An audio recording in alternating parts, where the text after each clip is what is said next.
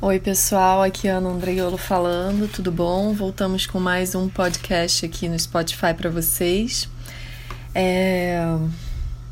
Lembrando aí rapidinho que ainda não conhece meu trabalho por outras mídias, pode acessar meu site anandreiolo.com/astro ou então pelo Instagram, onde eu faço drops astrais e muitas outras informações lá de do, a respeito do meu trabalho que é o arroba Astro. Bom, hoje eu trouxe uma convidada, que é a Carol Cabral, uma psicóloga haitiana, e o que eu pedi para ela é que ela falasse um pouco do desejo. Por que isso hoje?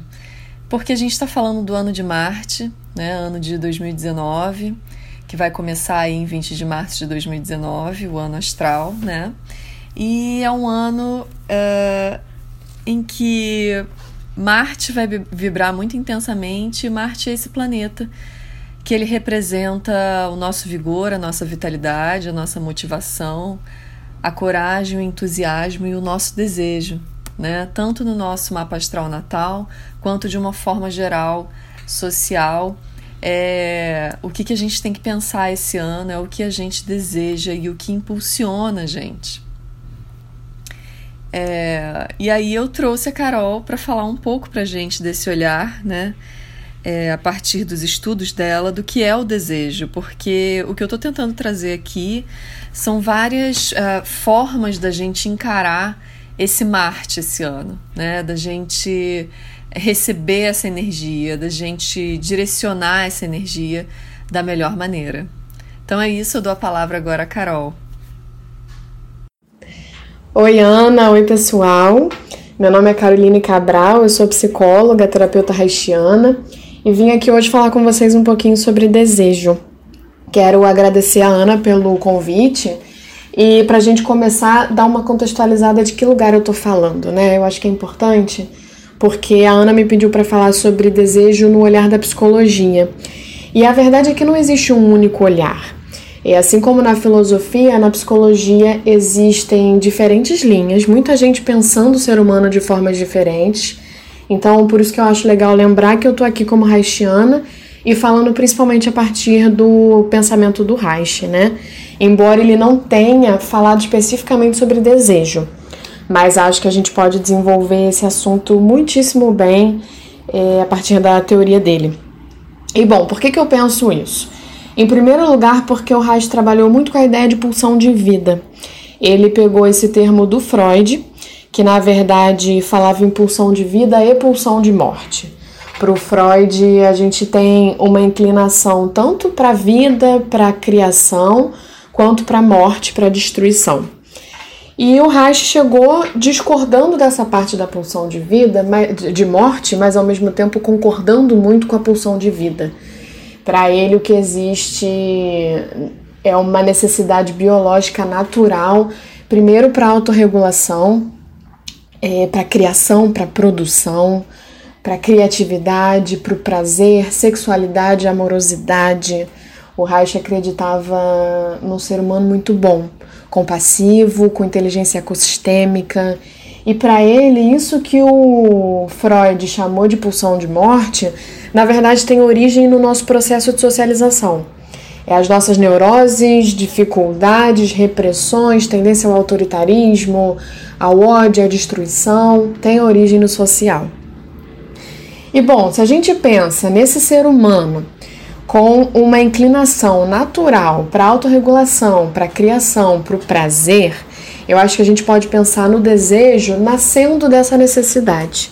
E aí eu me sinto à vontade aqui para dialogar com Deleuze e Guattari, que, porque eu acho que o pensamento deles combina muito com o do Reich. É, o Deleuze falava do ser humano como máquina desejante e para ele desejo é produção, o desejo é sempre revolucionário. O Guattari fala de desejo como vontade de viver, vontade de criar, de amar, de inventar uma nova sociedade, uma outra percepção do mundo, é, outros sistemas de valores. E eu me identifico muito com esse pensamento. Acho que faz muito sentido pensar o desejo dessa forma, principalmente porque eu estudo muito as crianças, observo, me interesso muito pelas crianças e para mim a criança nada mais é que um ser desejante, né? É, em primeiro lugar, uma criatura que está buscando autorregulação, a gente percebe isso claramente no recém-nascido, que não tem a menor ideia de quem ele é, quem é a mãe, é, o que está acontecendo, se sente fome, se sente sono, se está incomodado porque a fralda está suja. O recém-nascido só sabe que ele está é satisfeito ou insatisfeito. E aí, quando ele está insatisfeito, ele chora. E os pais, por intuição, por tentativa e erro, vão entendendo é, o que a criança está precisando e é, satisfazem né, a sua necessidade, a criança para de chorar. E aí, com o tempo, ela começa a entender: ah, tá. Eu sou eu, o peito é o peito. Quando eu sinto fome, esse peito me alimenta, mas esse peito aqui pertence a essa mãe. Aí depois entra o pai. E por aí vai, né? A criança entra naquela fase de, com alguns meses, entra naquela fase de botar tudo na boca, porque é a forma que ela tem de explorar as coisas, de conhecer as coisas. É... E essa exploração só cresce. Quando a gente chega numa criança de 5 anos que já entendeu bem mais do mundo, é, mas ainda está com muitas dúvidas e, e, muita sede. Né? Crianças são muito curiosas, elas querem entender tudo, elas querem explorar tudo é, perguntam muito tudo e a forma que a criança tem principal de se relacionar com o mundo é brincando. Quando a criança brinca, ela tá entendendo como o mundo funciona, como ela funciona, como o corpo dela funciona, quais são as possibilidades e limitações desse corpo. É, mas para além de, de entender, ela está criando novas possibilidades, né? Ela está indo além do conhecido, além do estabelecido. Então, criança é isso. Se não for uma criança que passou por alguma dificuldade importante nesse início de vida, é, ou que, esse é um problema atual, ou que não esteja muito é, qual é a palavra que eu posso usar? Muito sobrecarregada de tecnologia, vai ser uma criança muito curiosa e muito criativa e que busca principalmente o prazer.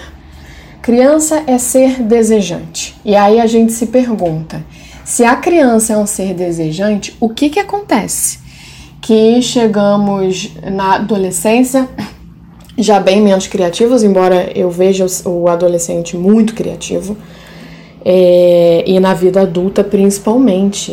É, pouco desejantes, pouco criativos e às vezes até muito desejantes, mas sem conseguir discernir direito é, quais são os nossos desejos mais genuínos e principalmente sem conseguir colocá-los em prática, né?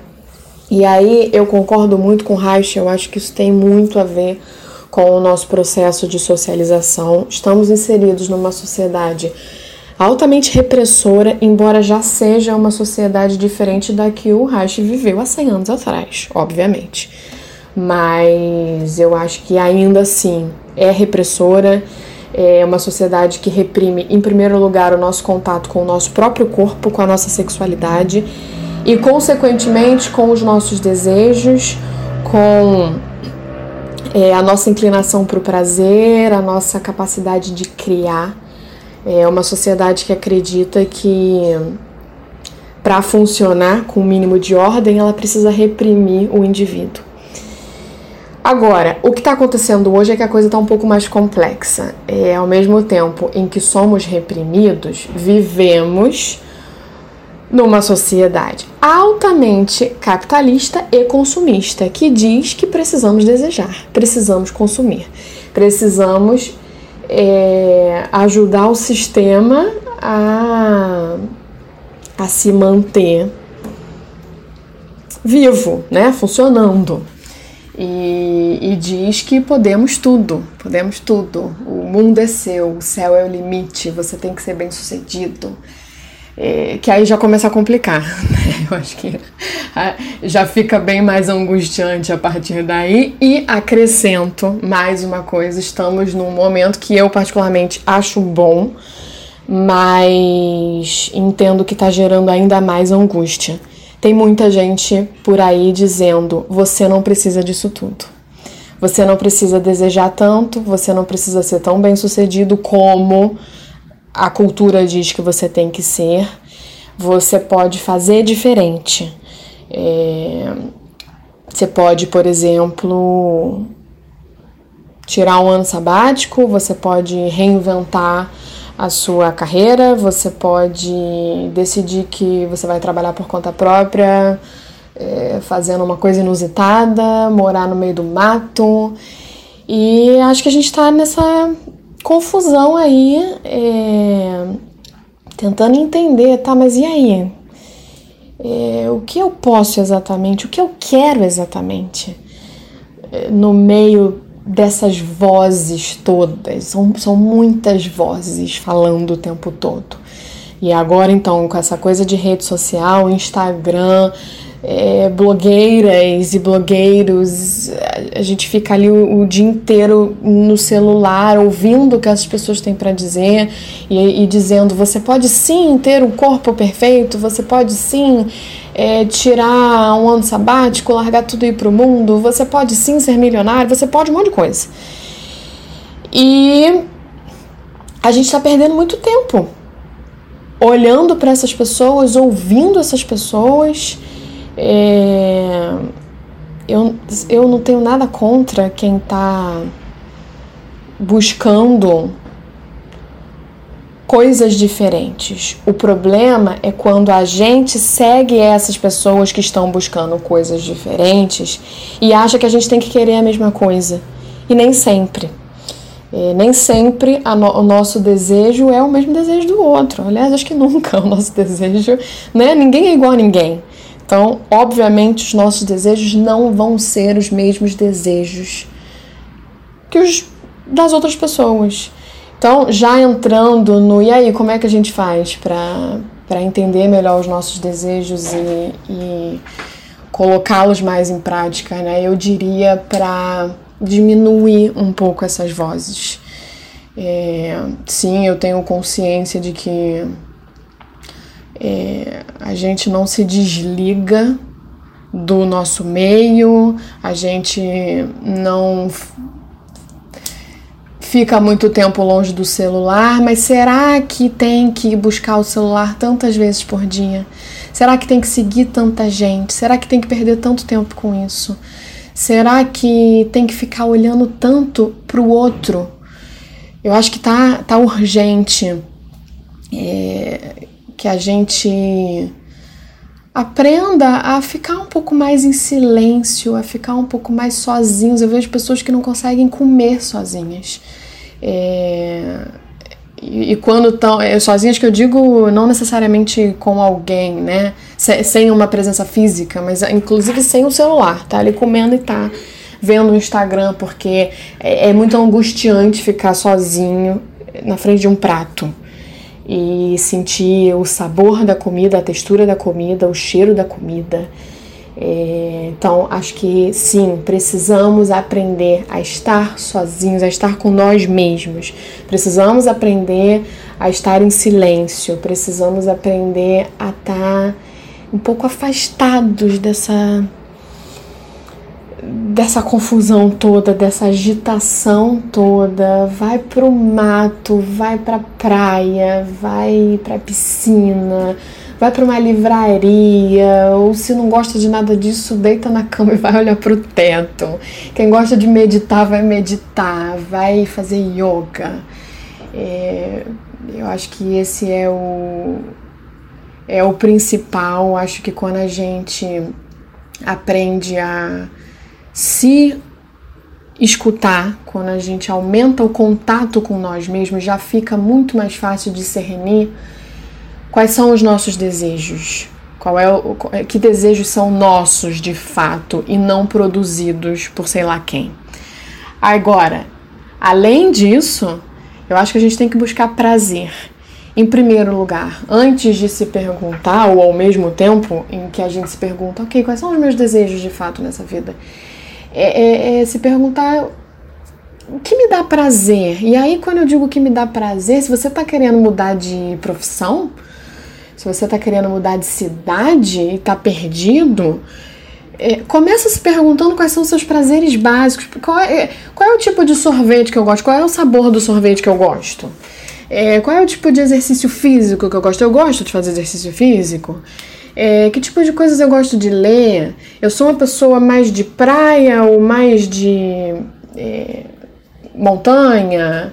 Eu gosto de dançar. Que tipo de dança eu gosto? Eu gosto de música. Que é resgatar isso. Por quê? Porque prazer chama prazer. Quanto mais a gente se permite viver os nossos prazeres, mais prazeres a gente vai querer na vida. E, e aí, naturalmente, mais fácil vai ser entender quais são os nossos desejos, tanto os desejos do dia a dia, do tipo, agora eu tô aqui morrendo de calor, é real, tá? Eu tô morrendo de calor, e o meu desejo é estar numa piscina.